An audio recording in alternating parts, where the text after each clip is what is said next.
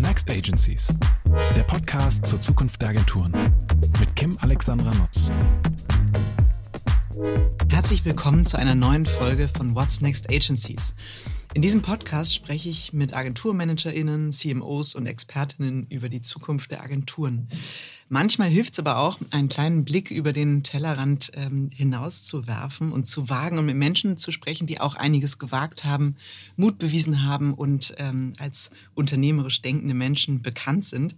Das ist auch mein Plan für die äh, heutige Folge und ich begrüße ganz herzlich Philipp Westermeier, den ähm, Gründer, Macher, Kopf neben vielen anderen ähm, aktiven Köpfen hinter OMR. Ähm, und äh, Philipp, erstmal herzlich willkommen. Ich freue mich total, dass ich heute hier in eurer Podcast-Aufnahmebox sitzen darf und gar nicht selber Host bin, sondern eigentlich bist du Gast und Host zugleich. Äh, ja, also vielen Dank fürs Rumkommen und fürs Interesse und dass ich hier sozusagen zu Gast sein im Podcast. Also, ne? Und dass du hier dich in unsere Box hineinbegibst. Unsere erste. Wir haben ja mittlerweile ein paar, aber das ist jetzt hier die allererste. Genau, das ist die erste Box und ich freue mich total. Und ähm, das kann ich, so viel darf ich verraten. Eben hast du gesagt, Mensch, ähm, ich, also nur um mich mal kurz zu outen, ich bin jetzt gar nicht so der Agenturprofi. Also für den Fall, dass wir jetzt intensiv über Agenturen sprechen, weiß ich gar nicht und so, ähm, so Hüstel. Und ich habe dich eigentlich direkt beruhigt und habe gesagt, darum geht's gar nicht. Weil die Frage ist ja eher, was können Agenturen lernen, gerade bei dem Blick über den Tellerrand in ganz anderen Geschäftsmodellen, Mindsets, fluideren Systemen, als das unser System in so einer doch hier und da starren Wertschöpfungskette ist. Ähm, insofern finde ich das ganz wunderbar, dass du kein Agenturprofi bist, sondern dass wir den Blick ähm, eigentlich in ganz andere Richtung schweifen lassen und einfach gucken, können wir was davon lernen, können wir was davon mitnehmen. Okay. Also das ist, äh, das ist eigentlich Ziel dahinter. Also es gibt niemanden, der OMR nicht kennt. Insofern spare ich mir jetzt eine super ausführliche Intro zu dem, was du machst und wer du bist. Ähm, was ich aber ganz spannend fand, als ich es doch noch mal ein bisschen gelesen habe, Du warst mal Vorstandsassistent in einem großen Medienunternehmen, hast dann zwei Online-Marketing-Unternehmen gegründet, mit den Gründern, mit denen du dann auch später OMR gegründet hast, hast die verkauft, dann OMR gestartet, zunächst mal als ja, ich sag mal, Event, hast es aber viel smarter gemacht, indem du es gleich mal Festival genannt hast und so die Nerd-Disziplin Online-Marketing gleich mal geschmückt hast mit diesem Titel Rockstar. Also ich glaube, das war mal so der erste clevere Step, äh, den dann viele folgten und hast es mittlerweile zu einer Plattform ausgebaut, die sehr viel mehr ist als nur eine Art von Festivalveranstalter, sondern ich sage mal so gegenüber Messeveranstaltungen, die üblicherweise Medienkooperationen eingehen und Quadratmeter Flächen vermieten, seid ihr eigentlich ein Medienunternehmen. Und das ist vielleicht auch so ein bisschen back to the roots bei dir, dieses diese Vorstandsassistenzerfahrung aus dem Medienunternehmen und dann aber zu sagen, wie mache ich es denn geil, damit es kein Verlag wird. Ja. Ähm, und es gibt drei Gründe, warum ich dich eingeladen habe. Weil kennen tut dich jeder und sichtbar bist du auch. Die Frage ist ja nur genau die, was hast du eigentlich mit Agenturen direkt zu tun? Direkt eigentlich nichts. Aber es gibt drei spannende Hintergründe. Ich hatte mit äh, Mirko Kaminski eine Podcastaufnahme und der meinte, ja, Agenturen, die müssten eigentlich viel mehr zu Plattform-Brands werden. Ja, also das Problem der Agenturen ist diese Wertschöpfung, dieses sozusagen Stunden gegen Geld-Prinzip. Und spannend wäre doch, wir würden wie Plattform denken, wie OMR zum Beispiel. Das hat er so gesagt über Nacht und dann dachte ich so, ja genau, dann lass doch mal von Plattform lernen. Ähm, das ist sozusagen Grund eins. Ähm, Grund zwei ist, Du hast. Ähm, Danke, Mirko, übrigens. Ja, ja total, natürlich. Danke, Mirko, für diesen Tipp neben vielen anderen, die ich äh, von dir schon bekommen habe. Ähm, Punkt zwei ist, du hast mit OMR Originals ähm, äh, schon mal zu Middelhoff im letzten Jahr eine ganz tolle Dokumentation gemacht. Fall eines Managers, auch eine schöne Doppeldeutigkeit äh, im Titel. Und ähm, hast jetzt äh, aber auch gerade ein, ähm, eine Dokumentation gelauncht zum 30-jährigen Bestehen zu Jung von Matt über Jung von Matt. Mhm. Ähm. Als, als OMR Original wirklich, also, ne, das, das, der Aufstieg, die Entwicklung, ähm, diese Agentur ist schon eine relativ ikonische Agentur ähm, und natürlich auch der Gründer vor allen Dingen. Absolut. Und da, da löcher ich dich nachher auch nochmal mit ein paar Fragen. Das interessiert mich total und toll, dass du eine weitere Doku gestartet hast und vor allem auch äh, eben in unserer Branche, weil ich finde auch unsere Branche verdient deutlich mehr Sichtbarkeit, weil die eigentlich für junge Talente ähm, im Zuge der Kreativität als Kernkompetenz total spannend ist. Und dritter und letzter, du bist mit Online-Marketing-Rockstars immer am Puls der Zeit, was Online-Marketing-Themen und die Entwicklung des Marketings angeht. Und vielleicht können wir da noch einen kleinen Ausblick wagen. Lass uns aber mal mit der Plattform-Idee und diesem Plattformgedanken starten. Ich habe mir mal schlau gemacht, was ist denn eigentlich ein Plattformunternehmen? Ne? Und das fand ich ganz interessant, eine digitale Basis für Leistungen verschiedener Individuen auf Basis eines einheitlichen Standards und eines zentralen Kerns. Im Gegensatz zu der klassischen Wertschöpfung, wie man sie von vorne bis hinten durch hat. Das klingt jetzt total theoretisch, ganz furchtbar. Ähm, aber was mich interessieren würde, wie würdest du den Kern von OMR beschreiben? Heute, so wie ihr, wie ihr dasteht. Was macht euch als Plattformbrand im Kern aus? Ähm, also, ich glaube, die Vielfältigkeit der Angebote, natürlich, das äh, ist natürlich auch die Idee einer Plattform, dass man Dinge tut, mit denen man gar nicht unbedingt äh, Geld verdient, ähm, aber dann woanders, an anderer Stelle dann die also Aufmerksamkeit und diese Kundenbeziehung dann monetarisieren kann, ähm, dass man halt äh, viel mehr ist als nur so ein, eine, eine Anlaufstelle, wo man einmal ist, dass man ganz viele verschiedene Berührungspunkte hat ähm, mit seiner jeweiligen Zielgruppe, mit seiner bestenfalls Community. All das machen wir. Du hast gerade den Film angesprochen. Da fragen mich immer ganz viele Leute, warum macht ihr solche Doku-Filme? Ist halt ein wahnsinnig guter Touchpoint, gucken sich halt viele Leute an, zum Teil ja auch dann zu Hause auf dem Sofa. Das heißt, wir mit OMR kommen dann in die Wohnzimmer und nicht mehr nur in die Arbeits- äh, und Bürozimmer. Ähm, und ähm, dann werden wir als Marke da gesehen, wahrgenommen, kommen in die Köpfe der Leute, dann hören sich vielleicht die Leute daraufhin nochmal einen Podcast an oder kaufen sich halt ein Ticket oder nehmen an einem Seminar teil, was wir alles so anbieten. Ähm, und so muss es halt eigentlich sein. Ne? Das ist die beste Plattformlogik und Mechanik der Welt. Das äh, kann man sich bei Amazon abgucken. Da ist es ja genauso. Da gibt es halt Angebote, die machen erstmal keinen Sinn auf den ersten Blick, aber die tragen dazu bei, dass andere gut funktionieren. Und so ist es halt bei uns auch. Mhm. Und das andere gut funktionieren heißt, im Kern ist es nach wie vor das Festival, was letztlich auch euer Geschäftsmodell, also auch wirtschaftlich interessant macht? Ähm, also das Festival war bis vor Corona auf jeden Fall für über die Hälfte des Umsatzes verantwortlich. Das hat sich natürlich jetzt geändert, weil wir jetzt ja seit zwei Jahren kein Festival mehr haben. Ähm, und trotzdem im Umsatz weitergekommen sind, oder zumindest also im ersten Jahr nicht, aber jetzt in diesem Jahr den Umsatz sogar steigern konnten, was ehrlicherweise aber auf, auf Serviceleistungen zurückgeht, im Wesentlichen auch das Impfzentrum, wo halt äh, viel Umsatz einfach durchgelaufen ist, äh, den wir dann weitergereicht haben, entsprechend an die verschiedenen Menschen, die bei uns gearbeitet haben, über 1000 Stück äh, damals ähm, in, der, in der Impfzentrumszeit.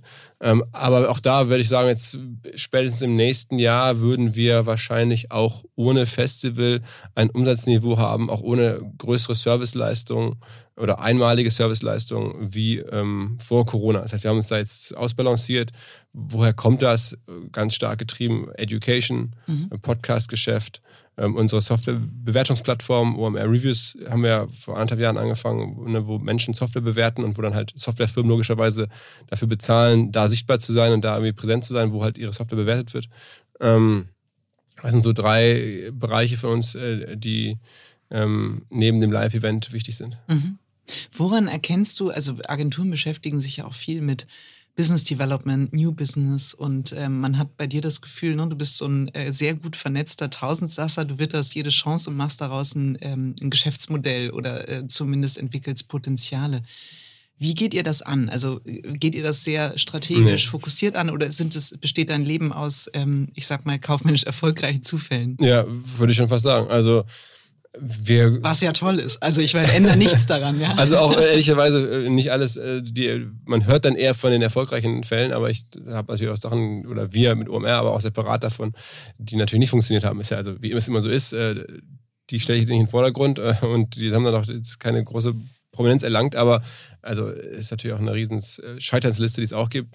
Ähm, aber in der Tat, ich gucke mir halt an, was äh, in der Welt um mich herum passiert und dann versuche ich da irgendwie zu gucken, was könnte jetzt zu uns passen, wie, wie können wir davon, äh, wie, welche Chancen können wir ergreifen so. Aber das ist halt sehr stark auch natürlich ein Bauchgefühl. Ähm, äh, so ein, ja, Erfahrungswerte mittlerweile. Mhm. Gehst du da dann testweise vor? Also robbst du dich in so ein Feld dann rein, erstmal mit einem überschaubaren Risiko oder sagst du, ich rechne sofort mal einen Businessplan? Nee, ach, also wirklich so, wir fangen erstmal Dinge erstmal an. Mhm. Also äh, ich habe jetzt irgendwie die Idee gehabt, äh, vor ein paar Wochen, weil das Thema bei uns auch da ist, weil ich es überall beobachte, auch in der eigenen Familie, ähm, Frauen mit Kindern äh, und dann Beruf ist halt nicht so einfach. Gleichzeitig gibt es halt ganz viele offene Stellen, ähm, auch teilweise für genau die Profile, die diese Frauen halt haben. Mhm. Ähm, und dann dachte ich mir, wäre doch eigentlich irgendwie eine eigene Jobbörse wert. Ja? sozusagen Stellenbörse für, die sich dezidiert richtet an, an, an Frauen mit Familie oder mit Kindern, die sie betreuen. Ähm, und dann ja, haben wir jetzt überlegt, okay, lass doch mal probieren. Und werden jetzt in den nächsten Tagen mal so eine Jobbörse launchen und mal gucken. Also kann auch sein, dass es irgendwelche Sachen dann gibt, die dagegen sprechen und dass es irgendwie nicht genügend äh, Frauen gibt, die dann wirklich arbeiten wollen. Aber ich glaube einfach, dass es irgendwie macht Sinn, da Anzeigen zu schalten, muss ja gar nicht teuer sein. Und äh, die Fachkräftemangel ist ja groß genug.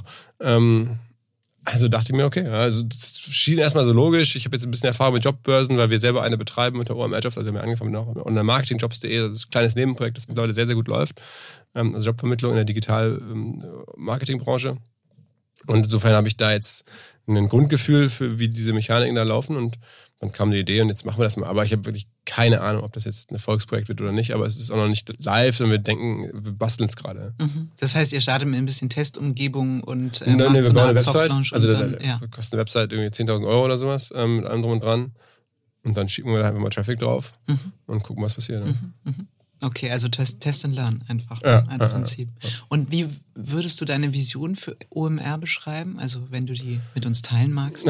also ich meine, das Interessante, es, es gab ja zum Start keine Vision. Es war ein Hobby. Ich habe es ja wirklich gemacht neben den damaligen äh, Technologiefirmen im Marketingbereich für unsere Kunden, für Partner, für Freunde. Entstanden ist das Ganze ja, ich habe mal Seminare gegeben, weil mich so viele Leute gefragt haben, Mensch, du kennst mich mit Online-Marketing, kannst du mir helfen? Na, mhm. Dann konnte ich halt nicht mehr allen helfen da habe ich halt ähm, Seminare angefangen zu machen. Ähm, und dann aus den Seminaren heraus gab es ja die Frage, sieht man sich nochmal wieder und gibt es sich einen Aufbaukurs? Und dann kam man zum ersten Mal in eine Konferenz und, dann kam daraus das Festival. So war ja ein bisschen die Genese. Und ähm, das folgte alles natürlich gar keiner Logik und keiner, keiner Vision, weil es war einfach so nett und man machte das mal. Und wie gesagt, ich wollte da mit Leuten irgendwie zusammenkommen, dann abends eine Party machen, das ist dann der Altersklasse, der wir damals waren, Branche und so, alles total naheliegend. Und jetzt über die Jahre hat sich da 200-Mann-Unternehmen daraus entwickelt, das weiter wächst, wo es extrem viele Themen abdeckt, finde ich. Äh, bin ich stolz darauf natürlich auch. Und jetzt fragt man sich immer so, was ist denn eigentlich das Ziel? Und ich mhm. ähm, glaube schon, dass so tief in mir drin der Wunsch da ist, äh, so ein Medienunternehmen zu bauen. Ne? Also ich habe selber ja nicht nur bei Gruner und Jahr angefangen, sondern da früher, vorher auch irgendwie in, in Essen als Schülerzeitung, dann Redakteur. Ähm, Kommst du aus Essen? Aus Essen, ja. Ach, okay. Ähm, dann irgendwie Lokalsportredaktion gemacht, irgendwie ähm, bei der NRZ, ähm, bei Radio Essen. Also so diese ganzen ersten Schritte, die man so geht, auch als Journalist. Ähm, und habe immer schon so Medien ähm, inhaltlich angezogen gewesen. Und jetzt denke ich halt auch, unternehmerisch macht es mir halt Spaß. Ich bin ja so ein bisschen beides. Inhalte, Creator würde man sagen und halt Unternehmer. Und ich würde da schon gerne sehen, dass man eine richtige Medienfirma bauen kann. Ob die jetzt irgendwie eines Tages dann 800 Leuten Arbeit gibt oder, oder 250 oder 300. Das, das muss man mal sehen. Ähm, aber ich, das ist, dadurch, dass sich die Medien auch so stark verändert haben, ist auch gar nicht so einfach zu sagen, was eigentlich ein Medienunternehmen so wirklich ist in, in den nächsten Jahren, weil so wie es es mal gab, gibt es ja nicht mehr. Es gibt ja, alle klassischen Medienunternehmen haben sich sehr verändert, zum Teil auch sehr anders ent entwickelt und, und, oder halt auch irgendwie sehr verkleinert und so. Und haben sich teilweise wegbewegt von Inhalten. Genau, das also auch, immer genau. dann, wenn sie gewachsen sind, sind sie eigentlich in andere Geschäftsmodelle vorgestoßen, Gen die gar nichts mit ihrem genau, zu tun genau, haben. Genau, gibt es auch. Ja. Zum Teil auch in Agenturbereich hinein entwickelt. Ähm, also insofern, ähm, das ist, da gibt es auch kein klares Vorbild. Ich weiß nur, ich bin von diesen Medieninhalten und von diesen Themen fasziniert und wir haben es jetzt geschafft, mit diesen Themen oder rund um diese Themen auf auf so eine 200-Mann-Firma zu kommen. Ich kann mir auch vorstellen, dass es uns gelingen wird, wenn wir so weitermachen, auf eine 400-, 500-Mann-Firma zu kommen. Ähm, aber das ist natürlich eine sehr abstrakte Vision. Also ich habe jetzt nicht, wo ich sage, da will ich hin, ähm, sondern ich, mir machen Inhalte Spaß, wir machen diese verschiedenen Möglichkeiten Spaß, auch dieses, diese Plattform, also wo sich so Sachen ergänzen, ähm, weiterzuentwickeln. Fast alles, was wir hier machen, hängt irgendwie miteinander zusammen, zahlt irgendwie aufeinander ein. Und da sind noch weitere Lücken, noch weitere Puzzlestücke, die man da drauf bauen kann. Und das werde ich die nächsten Jahre, denke ich mal, machen. Hast du, gerade wenn du so davon sprichst, naja, vielleicht wächst es auch nochmal deutlich stärker und ähm, da gibt es durchaus Potenzial. Hast du so von der Entwicklung OMR als Festival bis heute mit 200 Mitarbeitenden auch zwischendurch so Wachstumsschmerzen gehabt oder habt ihr damit ähm, zu kämpfen gehabt, Na, als Organisation euch weiterzuentwickeln? Mm, nicht mehr als man das, also nicht jetzt problematisch. Also ähm, wir haben glaube ich, ein gutes Team immer schon gehabt oder auch schon immer weiter gute Leute dazugeholt. Ich habe auch kein Problem damit, wirklich äh, Verantwortung äh, abzugeben. Ich freue mich wirklich mega, wenn sich jemand entwickelt, wenn auch bei uns Leute dann auf einmal Teams leiten, ähm, äh, ja, Karriere machen, von außen äh, interessant gefunden werden. Wenn sie dann gehen, ist scheiße, das passiert Gott sei Dank selten, aber ähm, generell bin ich der größte Fan aller Leute, die arbeiten, zwar wirklich ehrlich. Ähm, und so haben wir das, glaube ich, geschafft, dass viele Leute dann auch hier die Verantwortung übernommen haben, neben mir. Und ähm, deswegen hatten wir bislang auch keine so krassen Wachstumsschmerzen. Also ich, klar, es gab so einen Punkt, wo man so merkt, man kennt jetzt nicht mehr alle so genau. Ähm, aber das ähm, war bislang kein Problem. Mhm. Ja gut, ich meine, die Vorteile überwiegen ja auch. Also selbst wenn das dann, wie du gesagt hast, man kennt nicht mehr jeden, man hat vielleicht auch nicht mehr jeden eingestellt oder mal gesprochen, ja, bevor ja. er oder sie startet, aber das ist ja normal bei der Größe. Ich kenne immer noch genügend, also ne, also ja. auch die Zentralen natürlich und, und also äh, insofern ähm, mhm. also das, ich kann das so bislang nicht erkennen, aber wir hatten ja auch in den letzten zwei Jahren ehrlicherweise so viele andere Sorgen, mhm. dass vielleicht dann äh, die Wachstumsschmerzen da einfach untergegangen sind. Du hast vorhin diese Impfzentren angesprochen. Mhm. Du hast ja gesagt, wir haben viele oder wir machen viele Dinge bei OMR, die erstmal nicht direkt was äh, mit dem Kern zu tun haben oder zumindest äh, äh, aufs Geschäftsmodell einzahlen. In dem Fall ist es natürlich wirklich richtig weit weg vom Geschäftsmodell, aber war wahrscheinlich einfach eine richtig kluge, ähm, ein kluger Ansatz, um wirtschaftlich irgendwie nicht in Schieflage zu geraten und was Gutes, äh, sage ich mal, auch für die Stadt zu machen und für die Leute, oder? Äh, ja, also das ist natürlich eine Sondersituation gewesen. Ähm, die gesamte Entwicklung für uns war natürlich massiv ähm, und mit dem Impfzentrum, das ist auch am Ende irgendwo ein Glücksfall, dass wir das da machen dürfen, dass die Stadt ähm, entschieden hat, ja, vollkommen ohne uns, das in der Messe zu machen. Damit waren wir sozusagen äh, interessant, weil wir die Messe halt sehr gut kennen und sehr gut bedienen können, die Hallen auch von der Messe äh, geschätzt werden. Ähm, und äh, wenn man das jetzt anders gemacht hätte, dann wären wir da gar nicht in Frage gekommen wahrscheinlich. Mhm. Insofern, da, da hat sich vieles so gefügt, aber auch sicherlich sehr einmalig. Ich glaube, wir stehen weiter zur Verfügung, wenn man uns für irgendwelche öffentlichen Aufgaben sieht. Natürlich, ähm, aber in der Form, dass wir da auch wirklich das Gefühl hatten, wir können da gut helfen. Und wir haben da bei der, an der Ausschreibung auch dann teilgenommen und und es machte dann auch sehr viel Sinn. Auf den ersten Blick ähm, fragt man sich schon, was haben die damit zu tun?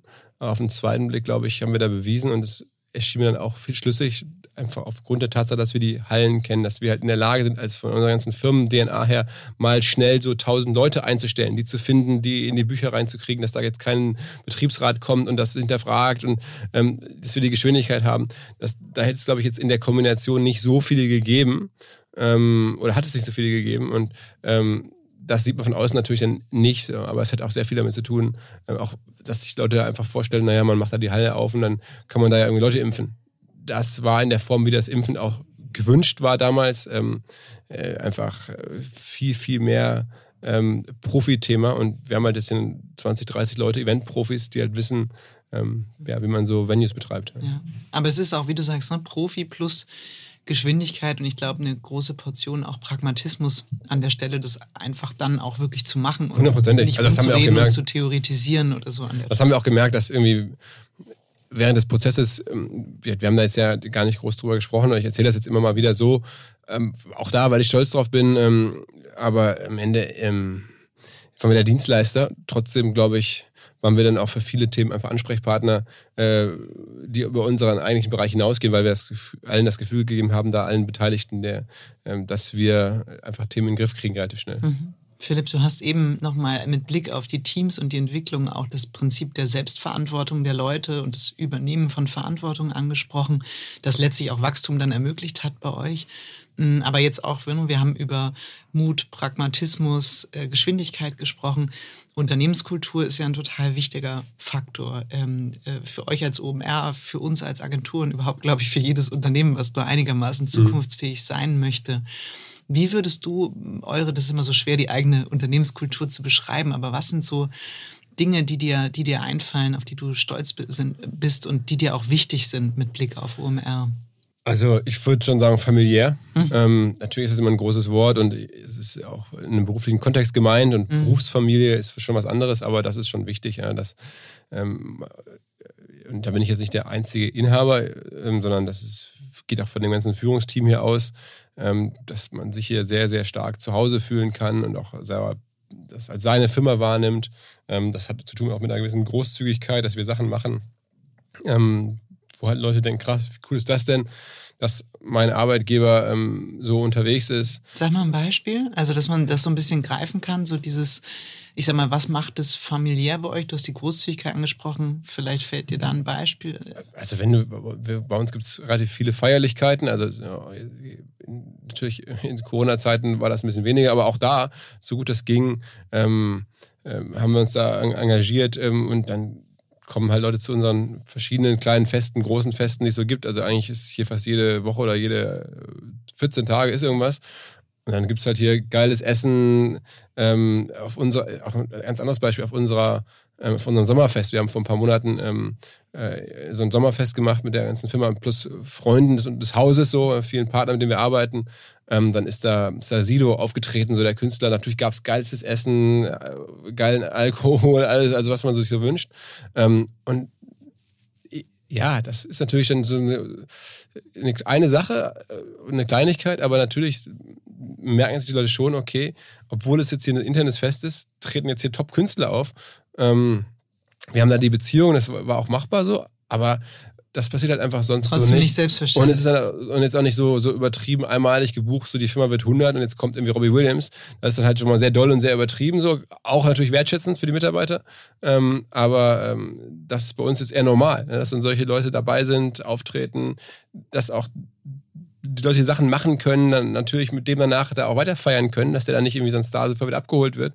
Ähm, dass man so das Gefühl hat, wow, ich bin irgendwie ähm, äh, hier in einer Organisation, die extreme Nähe hat zu verschiedensten spannenden Menschen. Mhm. Ähm, und die sich, die mir diese Zugänge auch zur Verfügung stellt, die, die, die einfach ähm, relativ klar an Leute glaubt von Tag eins an, wenn sie hier sind. Ähm, und dann muss man natürlich sehen, es gab auch schon mittlerweile wenige, zwei, drei Fälle vielleicht, wo man ein bisschen enttäuscht wurde, aber ganz selten. Ähm, und äh, so dieses, das glaube ich, drückt das aus, gleichzeitig ähm, Leute einzubeziehen äh, bei Fragen jeglicher Art. Also, ähm, wie findet ihr das, findet ihr das? Ähm, sozusagen die Firma so als Klangraum zu nehmen für für Fragen, was wir wollen, was wollen wir machen, Festival machen, wie wollen, wo wollen wir, wie wollen die Büros, Büros gestalten, alles Mögliche. Wer soll mal Gast sein irgendwo? Also da einfach ähm, Partizipation ähm, bei Entscheidungen jeglicher Art. Also das, das sind so, so Themen. Natürlich auch viele ähm, Leute, die hier arbeiten, oder fast alle, die in irgendeiner relevanten Position arbeiten, haben hier ganz normal angefangen und sind dann hier intern gewachsen. Und wir haben jetzt nicht nur ein Führungsteam von außen zusammengestellt, sondern alles ist sozusagen homegrown.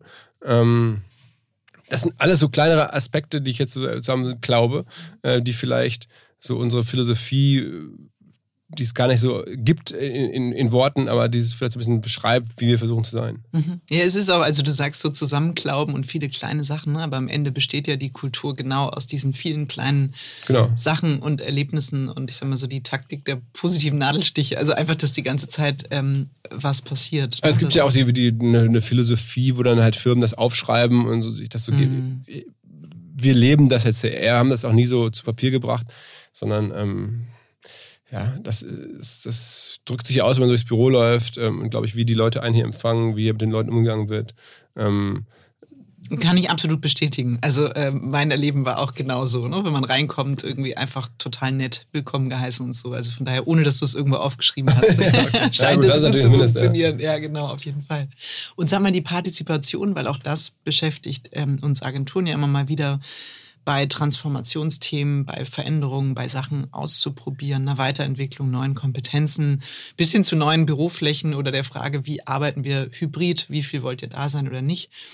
Gibt es so ein Prinzip, so eine Partizipation sinnvoll zu organisieren, zu orchestrieren oder wie funktioniert das bei euch? Also fragt ihr einfach jeden, gibt es bei euch so, ähm, so Open, Open Mics oder also wie, wie geht ihr das an? Mm, also wir haben natürlich schon sehr viel Gespräche untereinander, die einfach dieses Vertrauen, dieses familiäre Vertrauen, das ist ja der, der Nährboden dafür, dass dann auch Leute was sagen ähm, und dass sie auch sagen wir, Vertrauen haben zu Führungsleuten, die dann wiederum mit mir sprechen, das dann gesammelt äh, weitergeben, dass wir da einen permanenten Austausch haben und ähm, ohne dass es jetzt besonders strukturiert wäre. Aber es gibt auch so äh, Umfragen, die wir machen. Honestly heißt es bei uns ein Tool. Mhm, haben wir auch. Ähm, ja. ja das, das, ist halt ein bisschen der strukturellere ähm, Ansatz. Machen wir noch gar nicht so lange, aber klar, wenn du dann halt irgendwie eine gewisse Größenordnung hast, dann macht es auch, glaube ich, Sinn, Sachen da abzufragen. Aber ich glaube gar nicht so sehr, dass, also dieses Abfragen, ich bin auch immer so hin und her gerissen, weil natürlich immer wenn du um Feedback bittest, oder dann kriegst du halt Feedback ähm, und der normale Mensch ist halt gewohnt, dass Feedback auch dann auch kritisch sein soll. Es soll ja auch einen weiterbringen. Mm, nur manchmal fragt man dann Sachen ab und Leute geben kritisches Feedback, weil sie darum gebeten wurden, aber gar nicht, weil sie jetzt das Gefühl haben, oh, das muss dringend sein. Also mhm. bei unseren Events zum Beispiel habe ich ähm, jahrelang nie äh, Evaluationen gemacht mit den Besuchern oder so, weil ich dachte, okay, dann bittet man quasi nach einem erfolgreichen Event die Leute nochmal was Negatives zu sagen.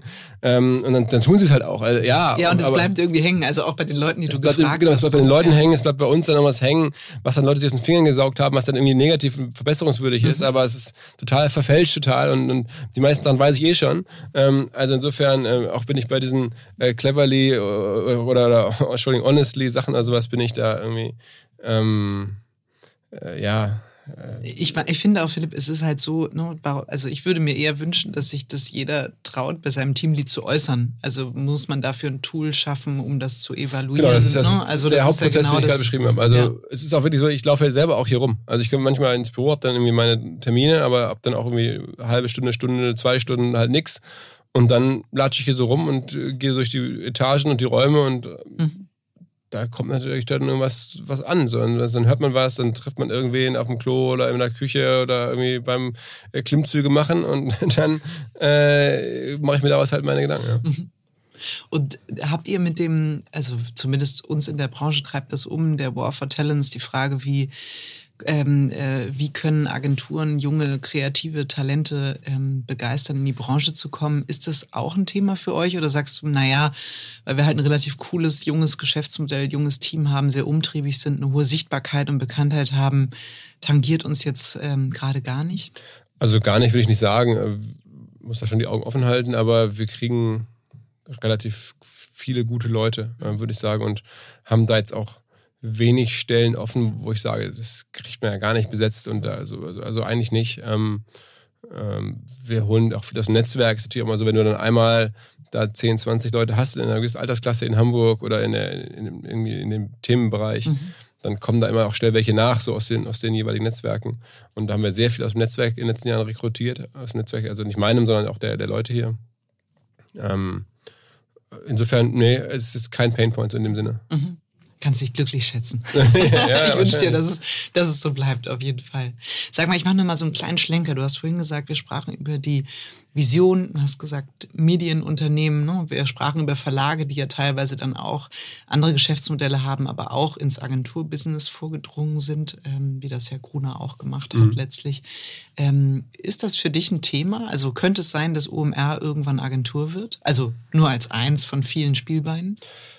Also ist immer wieder aufgekommen, auch die Anregung, auch von anderen Agenturen was gemeinsam zu machen oder ähm, also ist ja auch naheliegend, ne? Also wenn ich mir so den Markt angucke, ich, und deswegen, ich will es jetzt auch nicht ausschließen, aber wir haben es jetzt auch schon oft äh, entschieden, nicht zu machen, weil es halt schon sehr viel, sehr gute Anbieter am Markt gibt, weil ähm, ich glaube, das ist ein Modell, das jetzt ähm, ganz anders funktioniert, als was wir so kennen. Ähm, man muss da, glaube ich, dann nochmal eine ganz andere Serviceleistung erbringen, gerade mit der Marke OMR. Ähm, gar nicht einfach, dann die Erwartungen vielleicht des Kunden zu erfüllen, weil dann hoffentlich sehr hohe Erwartungen kommen, ist ja auch schön, aber dann, wenn man sie dann irgendwie äh, langfristig erfüllen muss bei so einer Agenturzusammenarbeit, dann kann ich das auch nicht in jedem Einzelfall persönlich sicherstellen, sondern ähm, muss ich da auch auf Leute zurückgreifen aus dem Markt, wo ich dann nicht sicher sagen kann, ob die das dann so leisten können. Manchmal ist es ja auch so, nach meiner Beobachtung von außen zumindest, dass auch Agenturarbeiten super sind, aber dann halt in den jeweiligen Firmen sich nicht durchsetzen können, weil dann die IT-Abteilung das nicht umsetzen kann oder sowas, sondern steht dann davor und meint es eigentlich gut, aber kommt gar nicht so durch. Ähm, all solche Probleme, die wir bislang nicht so kennen. Mhm. Ähm, und wie gesagt, wir sind in, mit wenigen Ausnahmen jetzt nicht so als Servicefirma aufgestellt. Ähm, ich wollte gerade sagen, Dienstleistung im klassischen Sinne ist ja gar nicht Teil eures Modells. Genau, ist bislang, also ja. klar, wir sind natürlich sehr, sehr serviceorientiert gegenüber ja. allen Kunden, die wir haben. Aber jetzt nicht im Sinne von der Betreuung eines Kunden langfristig so in, in der Tiefe, wie das eine Agentur dann tut. Ähm, und ja, deswegen bin ich da bislang zurückhaltend ähm, und, und es gibt andere Möglichkeiten. Ähm, die, die wir bislang so sehen. Mhm. Äh, aber ganz ausschließen, who knows? Also ich, es ist ja schon auch ein, kann damit schon gutes Geld verdienen, ganz sicher. Mhm. Jetzt werfe ich mal den Haken in Richtung ähm, OMR Originals aus. Ähm, also auch das hat ja wieder was mit Agenturen zu tun. Nach dem Dokumentationsfilm über Mittelhoff habt ihr euch jetzt an einen zweiten rangetraut, ähm, der jetzt gelauncht wurde. Wie kam es dazu? Hast du gesagt, ich wollte schon immer mal einen Film über Jung von Matt machen? Also äh, ich bin vielleicht auch, sagen wir mal, so ein bisschen äh, jung von Matt. Äh, biased, weil so als ich jetzt nach Hamburg kam und in diese ganze Medienwelt hineinkam, ähm, da war das so eine ikonische Marke, ist es ja bis heute eigentlich so. Ne? Da war auch immer wieder Jeremy äh, von Matt so als Person, der ungewöhnliche Sachen machte, der keine Angst hatte, der krasse Ideen hatte. Äh, für mich so sehr inspirierend so aus der Ferne. Ne? Ähm, wie der so auftrat ähm, und wo die über ihre Finger drin hatten und so. Ähm, und das fand ich schon immer ganz interessant. als ich dann jetzt nach dem Mittellauf-Ding gefragt habe, okay, was wäre denn spannend? Äh, was würde zu uns passen? So ein bisschen einen Business-Kontext muss es ja haben, was wir so haben. Was, wo bekommen wir auch Zugang? Und dann hatte ich jetzt in den letzten Jahren immer mal wieder mit Jean-Mi äh, zu tun, haben uns angefreundet, waren Mittagessen. Ich habe ihn mal in seinem Ferienhaus besucht und so. Und ähm, dann hatte ich irgendwann das Gefühl, das könnte passen. Und dann erzählte er mir, dass sie jetzt irgendwie 30 werden mit der Agentur. Da steht krass 30 Jahre. Dann ähm, habe ich irgendwann mal Spaß ein bisschen rumgegoogelt, gesehen, was es da auch alles für Material gibt, ähm, wie die früher in der Harald Schmidt Show saßen und was die alles schon an, an, verrückten Kampagnen gemacht haben oder auch an Prominenten, die über die wahrscheinlich sprechen wollen würden, für die sie gearbeitet haben und so. Und dann kam so die Idee, ähm, daraus was zu machen. Und ähm, ich glaube, wir hätten jetzt wahrscheinlich nicht so viele andere Agenturen gefunden, wo das so gepasst hätte, wo auch die ähm, Gründungsfigur so laut ist und so. Aber er ist ja gar nicht laut, er ist ja nur, sagen wir mal, exzentrisch vielleicht, aber nicht laut, sondern ganz leise. Eigentlich auch das so widersprüchlich und gleichzeitig so interessant ist, über so viele Jahre, auch so viel Material da ist ähm, und auch so eine Branchenrelevanz hat und eine Größe entwickelt hat. Er arbeitet jetzt ja, weiß ich nicht, über 1000 Leute irgendwie mittlerweile. Ähm, und alle, die relevant sind, haben da mal irgendwie gearbeitet, so ungefähr. Ähm, dass ich dachte, okay, komm, lass es probieren. Und ähm, ja, von, allein das Archiv, alleine hätte man hätte wahrscheinlich keinen Film machen, man hätte einfach das Archiv sauber zusammenschneiden können, das wäre ein geiler Film gewesen. Ähm, und äh, ja, so, so ging das langsam los. Ähm, und also es wird sicherlich auch im, im, im, wir wollen jetzt jedes Jahr so eine Doku machen im nächsten Jahr was ganz anderes geben, ähm, was viel Jüngeres geben vielleicht ähm, als Geschäftsmodell. Nichts, was 30 Jahre alt ist, aber ich fand auch, dass diese, diese 30 Jahre ähm, haben halt einen ganz besonderen Charme. Mhm. Wie viel freie Hand hattet ihr dabei? Weil ihr seid ja im Prinzip eine, eine unabhängige ähm, ja, absolut. Äh, also, Company bei dem Thema. Genau, also es ist immer so, dass, dass ich meine, äh, kennt man ja auch von den Podcasts, ähm, wir wollen, dass da beide gewinnen. Ne? Also ich gehe jetzt nicht hin und ähm, bilde mir ein, dass ich einen Podcast führen kann und dann da jemanden da extrem hart verhöre und da irgendwelche immer. Du bist ja auch kein Investigativjournalist. Ja, und dann in die Beine trete mit den Fragen sozusagen oder so oder in, in die Problemzonen ähm, und, und das passt nicht so gut zu einem Modell. Ich versuche was zu lernen, ich versuche so ein bisschen so wie beim, beim wie bei einem Mittagessen, nur dass ein Mikro dabei ist. So, wenn man sich beim Mittagessen unterhält und dann, dann lernt man ja auch was. Dann ist es eine Vertrauensatmosphäre. Ich glaube, dass da häufig sogar mehr entsteht, als wenn man sofort komparativ rangeht. Und mhm. da ist halt auch, man braucht natürlich den Zuhörer, man braucht das Vertrauen. Ähm, aber am Ende ähm, haben wir da freie Hand. Ne? Aber auch da, ich kann das ja sagen, wir natürlich habe ich dir das gezeigt und gesagt, dazu, guck mal, so, so sehen wir das jetzt. Und dann haben die tatsächlich aber eher so ähm, typisch so nerdige Verbesserungsvorschläge gemacht. Also zum Beispiel ähm, äh, gibt es eine Stelle, wo dann nochmal erklärt wird, dass die immer jung von mattmäßig nebeneinander sitzen oder stehen, Holger und Jean-Mi. Ja. Und dann hat der Jean-Mi gesagt, mein Schier, da, willst du da nicht mal ein paar Sekunden spendieren und mal ganz viele Beispiele zeigen, weil es ist immer so, immer, egal wo wir auftreten, wir stehen immer entsprechend des Namenszuges rechts und dann links nebeneinander. Mhm. Und dachte ich, ja, gute Idee. Also so auf der e- Ebene dann einfach ist ja, ich meine, die haben ja genug Filme gemacht in ihrem eigenen Leben, ähm, aber da hat jetzt niemand gesagt, okay, also so per se geht das gar nicht. Und allein die, die Eröffnungssequenz des Films, ähm, ich will nicht verraten, welches ist, aber das würden wahrscheinlich viele Firmen so mal so nie über sich sehen wollen, aber wir haben es dann trotzdem gemacht. Okay, du verrätst sie nicht. Nee, also, nee, nee, wir also müssen das- alle reinschauen, Genau, alle, die genau, jetzt noch nicht direkt Die ersten paar haben. Sekunden, äh, da spielt der Peter Figge eine Rolle ähm, und ich glaube, viele Firmen hätten gesagt, okay, das mache ich so nicht. Lustig. Okay, ich finde, das erzeugt auf jeden Fall Spannung, da, da einmal reinzuschauen. Super gut. Hat sich durch die, du hast ja gerade gesagt, wie du Jungformat auch so ikonisch wahrgenommen hast, als du nach Hamburg kamst, hat sich durch die Doku und die Arbeit an dem Film dein Blick auch nochmal verändert? Vielleicht auch so in Richtung Zukunftsfähigkeit, was alles so in der Zwischenzeit ähm, passiert ist unter dem Dach dieser starken Marke? Eigentlich, eigentlich nicht. Ähm, ich war ganz überrascht, äh, wie die sich auch weiterentwickelt haben. Weil man, ähm, aus der Ferne hatte man immer den Eindruck, dass ähm, viele Agenturen jetzt leiden, weil die Fernsehbudgets so nicht mehr da sind und dass die dann irgendwie schrumpfen.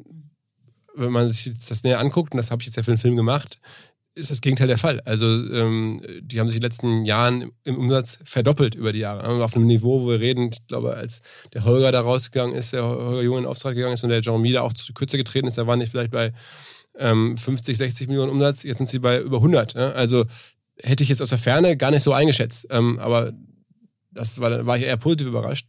Ähm, liegt natürlich auch daran, dass auch, was ich auch nicht so wusste über die Agentur, das ist ja, man denkt immer so von außen, es ist eine Agentur.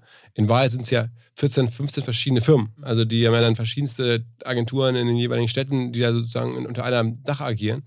Äh, Also ich habe da viel gelernt, aber jetzt ähm, nichts, wo ich jetzt sagen würde, ähm, das macht mir Sorgen. Ich glaube, also das Wachstum ist da, das ist ja schon mal das Wichtigste. Ähm, und die haben es jetzt auch, finde ich, ganz gut geschafft, unabhängiger zu werden von den, ähm, von den Gründern, was ja natürlich überhaupt nicht einfach ist. Äh, zwei so starke Gründerpersönlichkeiten. Aber ähm, also ganz großen Respekt, wie, wie Peter das, ähm, Peter Figge das, das äh, weitermacht und auch mit ähm, ja, einer gewissen Bescheidenheit da alle ähm, Themen erledigt, ähm, auf diesem großen Niveau jetzt mittlerweile. Ähm, also ich bin, bin wirklich Fan äh, von dem, was die da bauen, muss man echt sagen. Aber natürlich, ich bin natürlich subjektiv. Ich bin jetzt gerade sozusagen. Ja, du steckst natürlich noch mittendrin, gefühlt ja. mittendrin Und auch mit äh, bist gerade ne? aus dem Ja. Archiv aufgetaucht, genau. Also von daher verbleiben wir einfach so, wir schauen alle rein. Ja, äh, hoffentlich. Also es uns lohnt sich. unsere eigene Meinung nochmal. Also gerade für die Zielgruppe hier, ne? Also Ja. äh, wenn man eine Agentur hat, dann hoffe ich, dass man das sehen will. Ja, Ich sage ich glaube, da führt muss. kein Weg dran vorbei, weil jeder ja auch ähm, genau diese Zeiten ja entweder selbst erlebt oder vom Hörensagen kennt und ähm, einfach mal so ein bisschen Mäuschen spielen will, wie es dann wirklich war. Ne? Wir haben da also auch viele Sachen ausgegraben, muss man echt sagen. Ja, super. Und sag mal, du, ähm, wir sprachen eben so, wird OMR Agentur, hm, wird sich nicht verschließen, aber ist jetzt auch nicht sozusagen der erste Weg in so eine Richtung. Gleichzeitig habt ihr ja unglaublich viel auch mit Marketingverantwortlichen zu tun. Ne? Ihr steht im Austausch grundsätzlich, ähm, ihr beschäftigt euch mit, mit Marketing, mit der Zukunft des Marketings, mit Trends, die ihr aufgreift, ähm, Schulungen äh, oder Trainings, die ihr auch anbietet. Was würdest du sagen, was ist so gerade, sind so die Themen, die die Marketingverantwortlichen in Unternehmen umtreiben? Was ist so, sind so die 1, 2, 3, 4 äh, großen Sachen? Also ich komme ja auch immer von dem Thema, ähm, wie erreiche ich die Menschen so. Ne? Ich glaube, das ähm, jetzt gar nicht so im Sinne von Botschaft, sondern über welche Plattform, über welchen Kanal. Also wo kann ich jetzt Kampagnen abschießen und wo habe ich Reichweite. Ne? Und das ist einfach, ähm, hat sich sehr verändert äh, über die Jahre, ähm, weg von Fernsehen, dann hin zu äh, Digitalplattformen, da jetzt auch wieder unter großen Auflagen, Einschränkungen, seit neuestem irgendwie ohne Cookies oder mm, zum Teil ohne Cookies und so. Ähm, also ich, das sind immer so, ich bin, äh, mir fallen so kreative Sachen gar nicht so schwer gefühlt. Äh, deswegen nehme ich die so als gegeben hin, dass man da auch gute Ideen haben kann. Aber was schon ähm, ja wirklich äh, interessant ist, ist, wie sich die äh, Ausspielflächen ändern und wie agil man da dran sein muss, die zu bespielen und die auch zu verstehen und mh, das Ganze dann auch auf einer gewissen Skala. Also ich glaube, dass das eigentlich auch Ideen war schon immer das Thema, aber diese Ausspielstation und dieser Wandel da, ähm, da gibt es ja eigentlich jedes halbe Jahr was Neues, ähm, was man testen muss, was man irgendwie in den Griff kriegen muss oder halt zumindest aktiv entscheiden muss, dass man es nicht bespielt. Ähm, ich glaube, dass da ähm, viele so ein bisschen äh, die Sorgen haben, da ihren einen guten Weg zu finden, gute Entscheidungen zu treffen, auf was sie verzichten wollen, wo sie richtig reingehen wollen. Ähm, ja, ich glaube, es ist immer so das Thema, ne? Plötzlich poppt dann so, das heißt, plötzlich ist er jetzt auch nicht mehr jung, aber TikTok auf, ne? Und dann fragen sich alle Marken, wir, wir müssen auf TikTok. Müssen wir auf TikTok? Was heißt das jetzt eigentlich für uns? Ne? Und es ist jedes Mal so ähnlich wie Clubhouse, so Riesenwelle. Ja. Und dann merkt man, okay, es beruhigt sich wieder. Und eigentlich ist es ja auch so eine Wellenbewegung, was Kanäle, Schwerpunkte, ja, Budgetsplits angeht. Also es ist natürlich schon auch gleichzeitig häufig die Chance, ähm, überproportional viel ähm, rauszuholen aus einer neuen Plattform. Ne? Und dann kann man die dann ziehen lassen oder, oder besteht die wirklich? Ja? Also da ist, glaube ich, schon auch viel Druck ähm, auf so Marketingentscheidern, also die sich da, die das auch ernst nehmen und die dann, eine, also diese Plattform, wie gesagt, der, dieser ständige Wechsel, dieses ständige Aufpoppen, ähm, bisschen dann auch zu, einzusehen, okay, hier ist oder zumindest zu sagen, hier ist für mich nichts zu holen, obwohl jetzt alle davon reden, ist ja auch eine Entscheidung dann gegen den Trend zu sagen, nee, das bespiele ich jetzt nicht. Das ähm, muss man die, aushalten. Die muss man aushalten, die man sich auch irgendwie klar machen muss und die dann auch irgendwie ständig neu getroffen werden muss. Ähm, also ich glaube, dass da am meisten Unsicherheiten und Fragen so sind. Also welche Plattformen funktionieren wie und was funktioniert für mich und wann ist es auch wieder vorbei. Also jetzt merken ja gerade ganz viele, dass jetzt irgendwie Facebook schwieriger wird, obwohl es vielleicht über Jahre super war, sich dann einzugestehen, okay, dieses Fenster schließt sich oder hat sich jetzt hier geschlossen. Ähm, und da, ja, das dann auch als diese Agilität beizubehalten, ähm, dann auch so, okay, dann gehen wir jetzt woanders hin. Also das ist schon, schon nicht so einfach. Absolut. Wird es OMR mal im Metaverse geben? Habe ich mir noch keine Gedanken darüber gemacht. Also vielleicht, I don't know. Okay, aber es wäre zumindest, also wenn es kommt, wäre es natürlich, äh, könnte man sich OMR da extrem gut drin vorstellen. Ja, ja, ja. Also muss ich mir drüber nachdenken. Gute, also gute, wirklich, ich habe den Begriff jetzt auch schon häufiger gehört. ja, ich glaube, man hat, also man kann sich final noch nicht so richtig wirklich was drunter vorstellen. Man fragt sich, ob es wirklich so weit kommen wird, dass man sich fühlt wie im Matrix-Film, wo man eigentlich nur noch alles virtuell erlebt. Ich ähm, ja, wir haben bin mir nicht so sicher, ob das mach, erstrebenswert ist. Ich mache einmal im Jahr so ein, so ein Video, wo wir so die State of the German Internet heißt es ganz äh, hochtrabend und da so die wichtigsten Themen behandeln. Da haben wir das äh, auch schon lange bevor es groß wurde, Metaverse als, als Buzzword mal reingebracht und da ging es im Wesentlichen um Spiele. Ne? Also da äh, in Roblox und den ganzen ähm, Spielen konnte man dann da irgendwie heiraten und Konzerte angucken. Das ist ja so, das, wie das heute ist, das Metaverse. Ähm, aber da habe ich jetzt irgendwie damals OMR nicht sofort äh, als zwingend äh, vor Ort empfunden. Ist ja auch noch ein bisschen Zeit bis ja. dahin. Sag mal, wir haben ja, ich habe ja versprochen, es geht nicht um Agenturen. Ähm, das habe ich, glaube ich, auch einigermaßen eingehalten. Ja. Ähm, aber vielleicht noch zum Schluss die Frage, gibt es irgendwas zumindest mit diesem Blick von außen, den du auf Agenturen und die Branche hast, wo du sagst, wenn ich eine Agentur hätte, ähm, würde ich vielleicht das mal ausprobieren oder das machen oder das anders machen. Hast du da noch irgendwie den goldenen Tipp, den wir natürlich total geheim halten hier? Also es gibt so verschiedenste ähm, Gedanken dazu. Also ich glaube tatsächlich, äh, so Agenturen ähm, sind natürlich immer äh, noch glaubwürdiger, wenn sie auch selber äh, Reichweiten, IP, würde man sagen, irgendwie schaffen, auch unabhängig von dem, was sie für Kunden tun. Das finde ich mal so ganz grundsätzlich immer schon spannend, wenn, wenn man das irgendwie sehen kann, dass, dass es da so eine Hybrid-Situation ist. Dann viel operativer gibt es natürlich immer neue Medienthemen, die neue Agenturen irgendwie rechtfertigen. Also jetzt zuletzt waren es die Amazon-Agenturen, die aufgekommen sind, davor waren es die Google-Agenturen oder, oder die Facebook- oder Influencer-Agenturen. Also da natürlich immer wachsam zu gucken, was für Plattformen gibt es gerade, wo ich sozusagen eine Agentur zu bauen kann oder wo ich eine Agentur irgendwie, die eine Agentur rechtfertigen. Und da kommen ständig neue Sachen. Ähm, das ist was. Und dann vielleicht was, was so vielleicht beides ähm, miteinander verschränkt. Ähm, ich sehe gerade diese Flut an Dokumentationen, die es gibt. Also jetzt gibt es die Bayern-Doku bei Amazon, wir machen Dokus, es gibt über alles Dokus und ich finde, Dokus sind auch einfach kraftvoll. Ähm, und ich glaube, so was früher so Corporate Publishing war, so wo so Magazine gedruckt wurden über Firmen, ähm, also ich würde als, oder glaube, dass ganz viele Firmen Dokumaterial fähig sind. Also es gibt beim ZDF in der Mediathek, vom ZDF wohlgemerkt, so die großen deutschen Dynastien, da gibt es dann die Doku über Deichmann und Otto und so, habe ich super gerne geguckt. Ähm, ich weiß gar nicht, ob die da kooperiert haben, die Firmen. Hätten sie machen sollen, weil das ist also wahnsinnig stark, ähm, auch wenn das durchaus mal kritisch ist. Ähm, aber ich finde, das ist einfach stark. Und ich glaube, auch da früher, der FC Bayern hätte sich früher nie geöffnet für eine Doku. Jetzt haben sie verstanden, was das für einen Impact hat. Ähm, eine Doku, Doku zuzulassen, ganz neue Zielgruppen zu erschließen, sich mit der Marke FC Bayern beschäftigen. Ähm, in den, das ist ja eigentlich das Eintauchen ins Innerste, ne? In, ja, aber das zuzulassen, ja, das irgendwie auch bewusst voranzutreiben. Und, so, ja. ähm, und noch ein anderes Beispiel, was mich total fasziniert, die Formel 1, äh, aus meiner Sicht so eine etwas abgehalfterte Rennserie, die es nie geschafft hat, in den USA groß zu werden, ist auf einmal in den USA das ganz große Ding. Äh, drei Rennen in den USA, alle immer randvoll mit Zuschauern. Warum? Ähm, weil es eine Netflix-Doku gibt, die sich mit der Formel 1 beschäftigt und das, die dafür gesorgt hat, dass so viele Amerikaner die, die Formel 1 irgendwie spannend finden. Ähm, also ich würde ähm, überlegen, ob man nicht noch mehr, also so Firmen dokumentarisieren kann ähm, und dann gucken, wo kann man das ausspielen. Aber es, auf der anderen Seite gibt es ja auch ganz viele neue Ausspielstationen, die nach Inhalten äh, neutral, nicht jetzt PR-Inhalten äh, gucken und da auch mutig zu sein und auch offene ähm, Fragen äh, zuzulassen ähm, äh, als, als Firma. Ähm, aber es passt nicht zu jeder Firma, aber es passt zu vielen. Ne? und wirklich Deichmann, würde man sagen, whatever, Deichmann. Ähm, aber es ist einfach eine geile Geschichte, wie sie es gebaut haben. Das, und es hat mich der Marke näher gebracht. Aldi müsste das tun. Äh, äh, Oder? Also ich meine, gut, das passt natürlich eigentlich gar nicht zu dem Setup, wie Aldi unterwegs ist, aber wenn sich schon der FC Bayern öffnet, vielleicht kommt Aldi ja auch. Äh, absolut. Das und ich, mega. ich glaube, das irgendwie gut zu machen. Ähm, äh, dafür gibt es noch keine so eine richtige Agentur in dem Sinne, die auch Filme machen kann, aber auch denkt, wie eine Firma denkt, denkt in Storytelling. Wenn ich jetzt gerade heute, ist mir in den letzten Tagen oder Wochen habe ich da ein paar Mal drüber nachgedacht, dass ähm, weil halt vorher auch so viel Geld geflossen ist in den ganzen Corporate Publishing, wo ja auch Firmen äh, Magazine gemacht haben und so.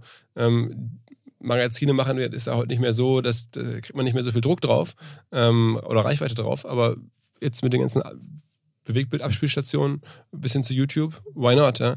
Ähm, so, so eine Gedanke, aber ich glaube, vielleicht hilft das ja auch, dass Firmen sowas mal machen und dann, oder Agenturen sowas machen und dann einfach ähm, eigene IP schaffen,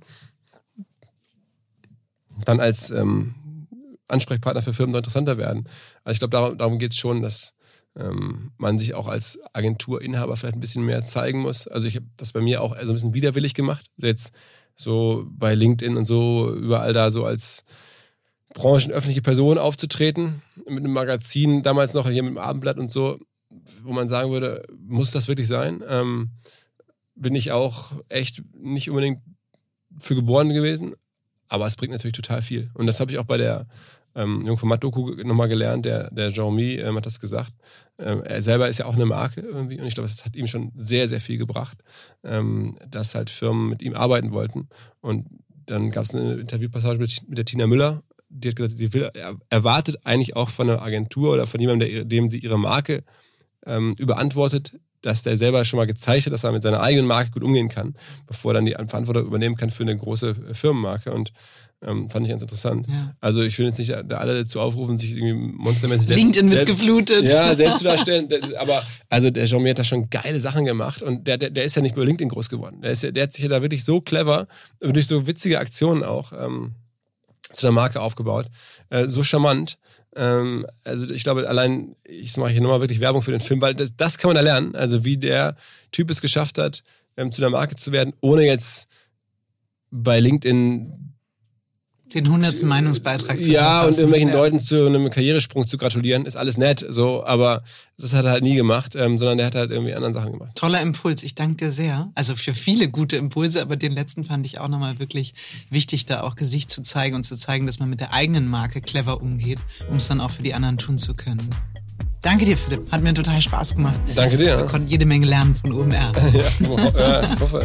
Auf jeden Fall. Ja, tschüss, tschüss.